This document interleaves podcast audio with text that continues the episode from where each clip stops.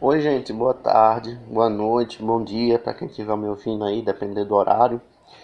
Continuando aqui o meu podcast passado, é, só para dar uma revisada aí, eu provoquei é, a discussão dizendo que por que, que o nosso país tem séculos de corrupção ainda. E eu indaguei que se uma pessoa porventura falasse que é por conta dos políticos, eu na minha retórica reafirmei o fato de que quem coloca os políticos lá são é a população. Então, assim, continuando, se você fala que os políticos são os, o, o motivo da corrupção, ora, é só tirar os políticos e colocar um outro grupo de pessoas capacitadas. Mas isso não acontece porque o povo brasileiro é castrado. Castrado no sentido não de reprodução sexual, castrado no sentido de socialmente, de engajamento social. O povo, povo brasileiro não tem iniciativa para poder tirar o pessoal à força lá de Brasília. Não tem. Não só o pessoal de Brasília, mas o pessoal, o, o governador do estado, os deputados do estado, o prefeito, essas pessoas assim não tem engajamento. Aparece um ou outro maluco, mas rapidamente é contido, certo? Tanto pelo, pelo Estado ou, ou tanto pelas pessoas mesmo que fica esculhambando ele. Então, assim, se a gente falar assim que, que o povo brasileiro é, é o bando de macaco preguiçoso que não quer nada na vida, sei lá, alguma coisa assim do tipo, são um bando de incompetentes. Se chegar uma pessoa em uma praça pública, pegar um megafone e começar a falar isso, é capaz da própria população ir lá e lixar o cara. O pensamento alienado que a gente tem de se colocar como um escravo da corrupção e do, dos políticos que são corruptos é algo que me assusta muito. Uma coisa que eu estou percebendo é uma vontade muito grande crescendo dentro de mim de parar de ler. Quanto mais eu leio, principalmente quando mais eu leio sobre a história do nosso país, da educação, etc., mais triste eu fico, porque eu consigo ver a magnitude do problema que a nossa sociedade é. É desesperador. Eu leio livros clássicos da educação, como Platão, a República, a República e o Mito da Caverna, e diversos outros autores, artigos e livros. Eu fico cada vez mais decepcionado com o que é a população brasileira é uma coisa assim que entristece. Gente, é, é extremamente sério isso que eu tô falando. É triste ver uma coisa dessa. Pessoas que tá lá o cara é, mentindo literalmente na cara da população, dizendo que não teve desvio, dizendo que não, que não roubou, dizendo que não fez coisa errada e fala na nossa cara isso, debochando. Isso é um deboche contra a nossa inteligência. O cara tá achando que a gente é o quê? Que somos um bando de macaco que não entende nada da vida. Somos cachorros com qual eles dão ração pra gente, uma ração vagabunda. Coloca a aguinha lá, né? Dá energia e pronto. E a gente dá glória a Deus por causa disso.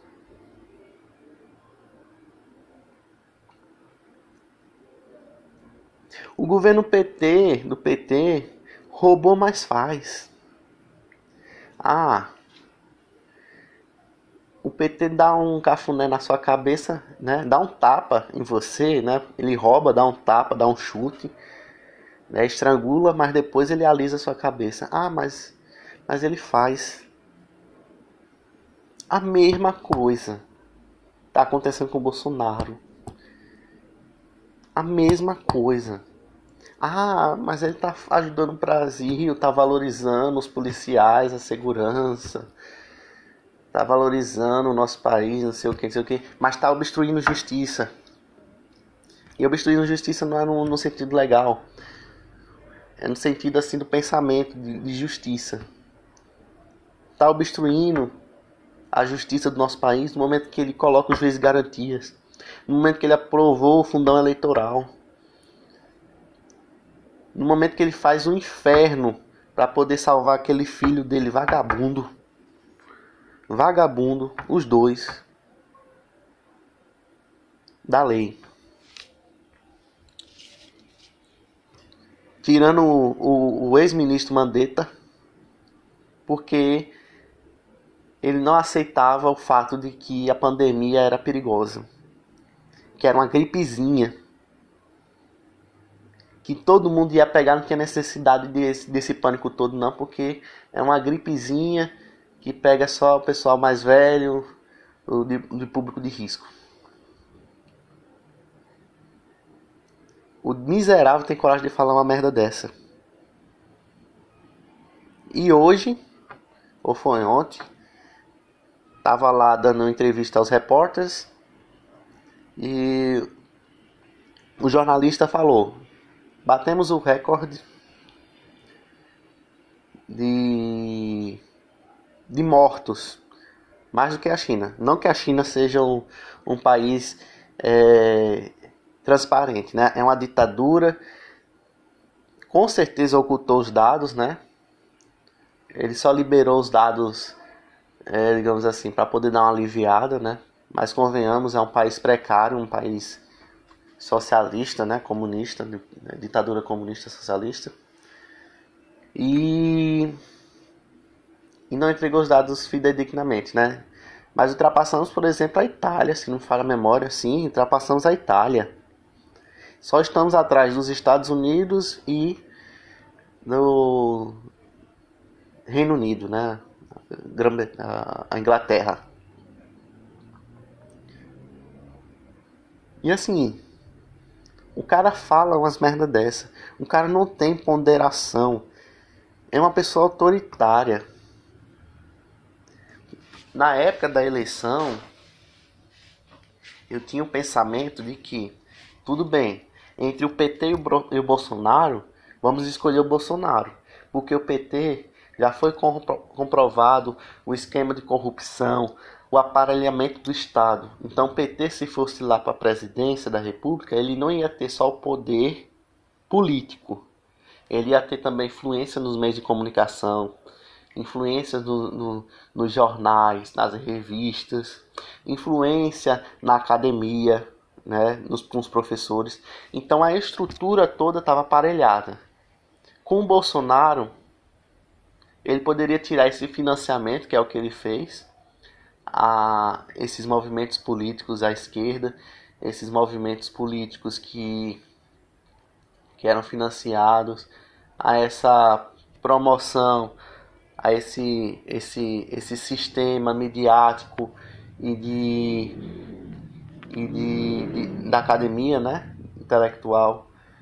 Mas mesmo assim ele sofreria pressão, porque a estrutura toda de mídia e da academia estava aparelhada com um pensamento petista e, e, e, e os aliados dele.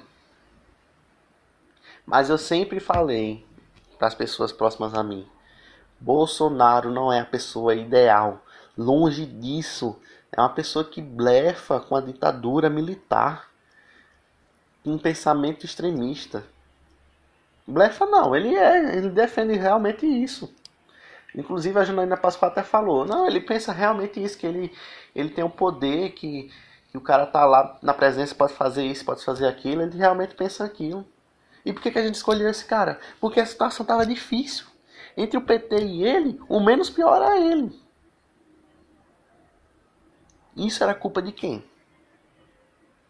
Do povo, porque a gente tinha uma variedade de pessoas no primeiro turno.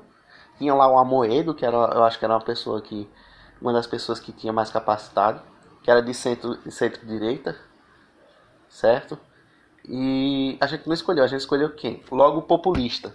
Logo aquele que tem pensamento autoritário. Logo aquele que, que blefa com extremismo. A mesma coisa com o PT. Porque o PT.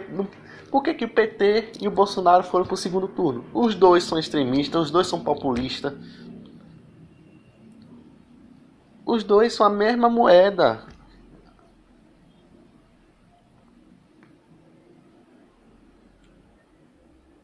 Então, assim, a situação no Brasil é, é difícil. Se Bolsonaro subir no poder, minha cabeça é assim. Tá, subiu no poder, mas não devemos favorecê-lo, promovê-lo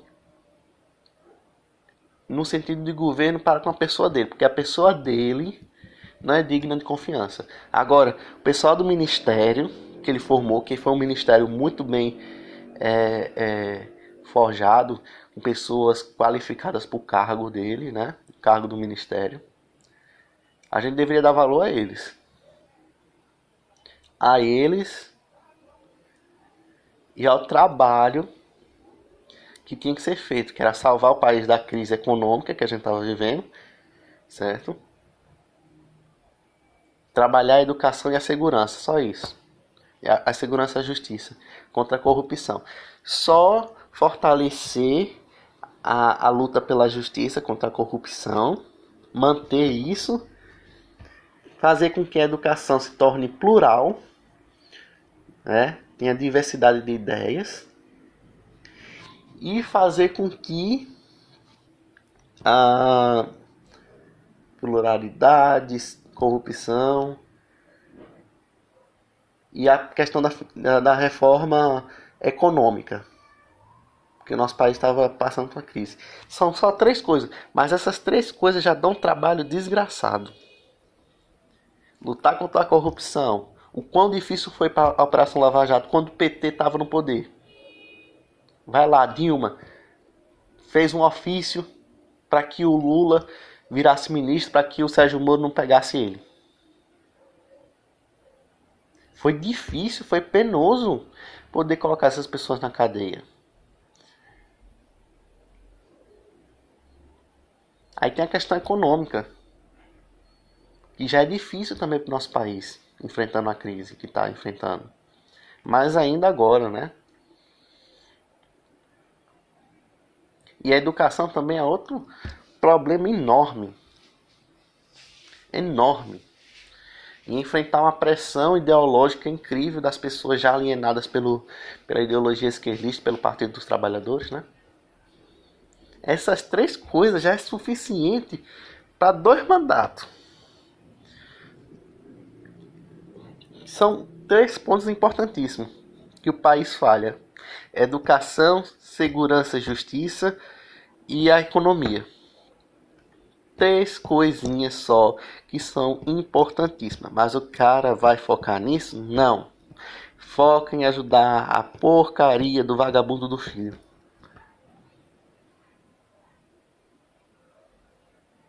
É triste, viu? É triste. É realmente triste e decepcionante. Ver que eu estou vivendo numa, numa época assim. Acho que enquanto eu for brasileiro, enquanto eu viver nesse país, eu não vou ter período estável não na vida, não. Aí eu leio notícias internacionais de países que de primeiro mundo, que Ave Maria. A vida é muito mais fácil, simples. Não tem essa dificuldade toda. A pessoa para abrir um comércio não tem que ficar morando no cartório para poder assinar a papelada.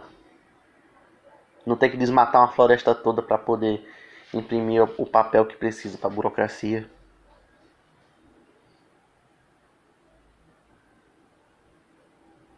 Quanto mais eu leio, quanto mais eu leio livros de educação, de história, mais decepcionante eu fico com, com o nosso país. Aí a gente é, eu sou preenchido com uma melancolia muito grande. e com a solidão muito grande, porque às vezes eu acho que sou o único que pensa de maneira equilibrada, assim. Eu não quero uma pessoa que pense 100% igual a eu. Mas, pô, eu tinha um, um, um, um colega meu que estudou comigo na, na minha infância.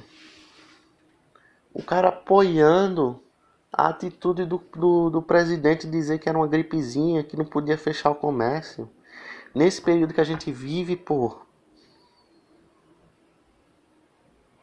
Se a gente fizesse direitinho o isolamento, com mais de 70% da pessoa isolada, durante dois, duas, três semanas, e mantesse isso durante um tempinho, até que o Ministério da, da Saúde, junto com a economia, pudesse conversar para falar como seria melhor administrar esse período, nosso país seria muito melhor, pô. Muito, muito melhor. Eu não estou dizendo que tipo a gente tem que fechar tudo que é comércio, porque a economia vai chegar um momento que ela vai entrar em colapso. Não vai ter dinheiro para pagar os médicos e os, e os profissionais de saúde para pagar o remédio, para pagar a energia da UTI. Então a gente tem que pensar direito. Não é para deixar, abre tudo. Abre tudo, continua a sua vida. Enquanto isso, o povo fica ficando doente e entupindo o hospital lá. Lembrando que não existe só coronavírus que precisa ir para UTI. Tem, tem várias outras doenças. Essa é só mais uma que apareceu tem várias outras doenças que fazem com que a pessoa vá para UTI. Tem gente que vai morrer. No, no momento, já tem gente que está morrendo. Não como na Itália, em que tem dois casos de coronavírus que precisam ir para UTI só tem uma vaga e o médico escolhe quem vai viver quem vai morrer. Mas no Brasil tem assim: tem uma pessoa que precisa para UTI porque a diabetes dela está muito elevada e está dando problema respiratório. E tem pessoa com coronavírus. E só tem uma vaga de UTI. Então, sabe o que? O diabético ou pessoa com coronavírus? Está assim no Brasil já. E vai piorar. Vai piorar e vai piorar muito.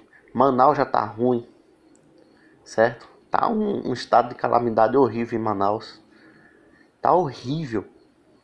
Estão tendo que usar os, os próprios estados de futebol que gastaram aquele horror de dinheiro. Que eu sempre fui contrário na época que a gente precisava daquele dinheiro para investir na saúde na educação, não em, em estádio de futebol ridículo que só ia usar uma vez e ia, ia dar esse prejuízo todo, para usar como hospital. O próprio estádio, que se pegar o capital que for utilizado, poderia é, construir vários outros hospitais com uma estrutura ainda muito melhor do que aquela lá oferecida. É ridículo é bizarro como o brasileiro pensa. É loucura isso. A gente vive, não sei, numa bolha. O que é está acontecendo? Por que, que as pessoas não veem isso? Não acordam para essas coisas. Hospital não está dando conta. A gente tem que ir no estádio de futebol improvisar uma UTI, improvisar um atendimento, uma UTI para pessoas de baixa e média complexidade, porque o hospital não está dando conta. Tem profissional de saúde que não tem máscara, que está usando capa de chuva porque não tem EPI.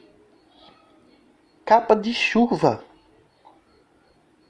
capa de chuva. Vocês estão entendendo o que é isso? Como é que as pessoas não olham para essas coisas, gente? Tem gente que está morrendo por falta de assistência. Pessoa que chega da UPA, precisa ir para UTI, tem vaga, mas a ambulância não chega para poder transferir essa pessoa.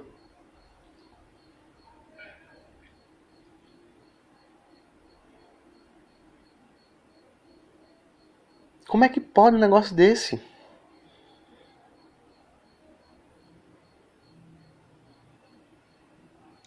Eu não consigo entender, sinceramente, eu não consigo entender.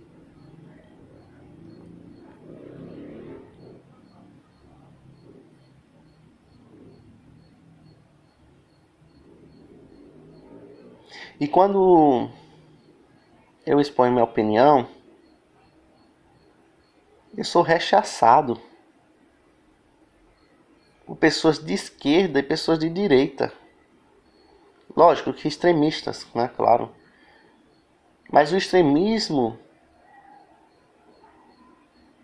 tem muita quantidade aqui no Brasil. Muitas pessoas são extremistas aqui. Poucas são moderadas. Praticamente toda a esquerda brasileira e direita brasileira tem esse posicionamento extremista. E quando eu me posiciono contra a esquerda. Aí vem a esquerda pra cima de mim. Aí eu me posiciono contra a direita também. Aí vem a direita toda contra mim. Aí tem dois, dois lados querendo, querendo arrancar meu, meu, meu couro, né? Que eu faço uma crítica contra o extremismo, os dois vêm pra cima de mim. E eu faço uma crítica depois da minha opinião política, porque eu me identifico mais com como liberal conservador, a esquerda vem para cima de mim. É complicado, viu? Sinceramente, assim, eu não sei o que eu vou fazer, assim. Eu fico assim pensando, o que é que eu devo fazer? E é angustiante, sabe? A gente a gente tenta mostrar o nosso ponto de vista, mostrar que por mais que tenha opiniões divergentes, a gente tem que se ater a princípios, senão a democracia ela rui, né? E as pessoas não aceitam isso. Eu postei no meu Instagram um print do meu Twitter que eu falei assim, quando o Bolsonaro demitiu Mandetta. Que Deus tenha misericórdia do nosso país, porque o, o presidente não terá. E botei na descrição lá que o governo Bolsonaro está servindo ele próprio de oposição e a própria oposição está fazendo, está tendo trabalho nenhum. O PT está quieto, o PCdoB está quieto, o PDT também está quieto, né? Só tô vendo manifestação no impeachment para ele, mais da direita, que tem, digamos assim, um pouco mais de juízo, mas também é um pouco de aproveitamento, né? Depois que o, o Bolsonaro demitiu o Moro, teve três processos de impeachment. Dois por parte da direita e um por parte da esquerda, da esquerda light, né, que é o Partido Verde, que é o pessoal que come alface. Então assim, o pessoal da melancia, né, fez um pedido de impeachment. E os outros dois foi o da Joyce Hausman e do MBL. Todos os dois querendo se aproveitar da situação também, né? Não vamos esquecer disso.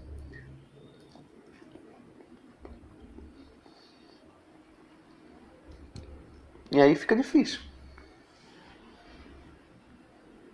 Difícil mesmo.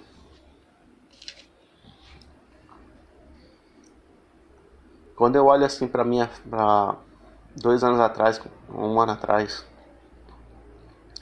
que eu estava fazendo meu planejamento acadêmico para ser professor universitário, sinceramente, agora eu estou preocupado porque eu nem sei se vai ter Brasil até lá que a situação tá tão feia, mas tão feia, que a gente não sabe o que esperar. Só sabe esperar que vai ter coisa ruim aí. E que a situação só tende a piorar, né? Mas como a história também já mostrou pra gente que nos momentos de crise é que também geram grandes oportunidades e, e, e geram grandes oportunidades de mudança, todo esse período de crise que a gente está passando, desde o Partido dos Trabalhadores até com Bolsonaro, espero eu, de coração, que dê a oportunidade que a gente precisa para poder mudar esse país. E eu vou dizer um negócio. Se o país, se o nosso Brasil sobreviver a tudo isso, todas essas crises, todos esses problemas históricos, nós vamos ser um país de invejar o mundo. Porque assim, lidamos com a corrupção por séculos, com o pensamento populista, pensamento extremista. E se a gente aprender com isso, do valor que é a democracia, para impedir que esses erros retornem, retomem a nossa sociedade, né? Nosso país vai crescer muito. Mas eu acho que até lá, sei lá, estoura uma guerra aí. Não sei se o Brasil vai ter tempo para isso não, viu? E o que é que você acha, meu caro leitor? Meu caro ouvinte, né? É isso. Boa noite para você.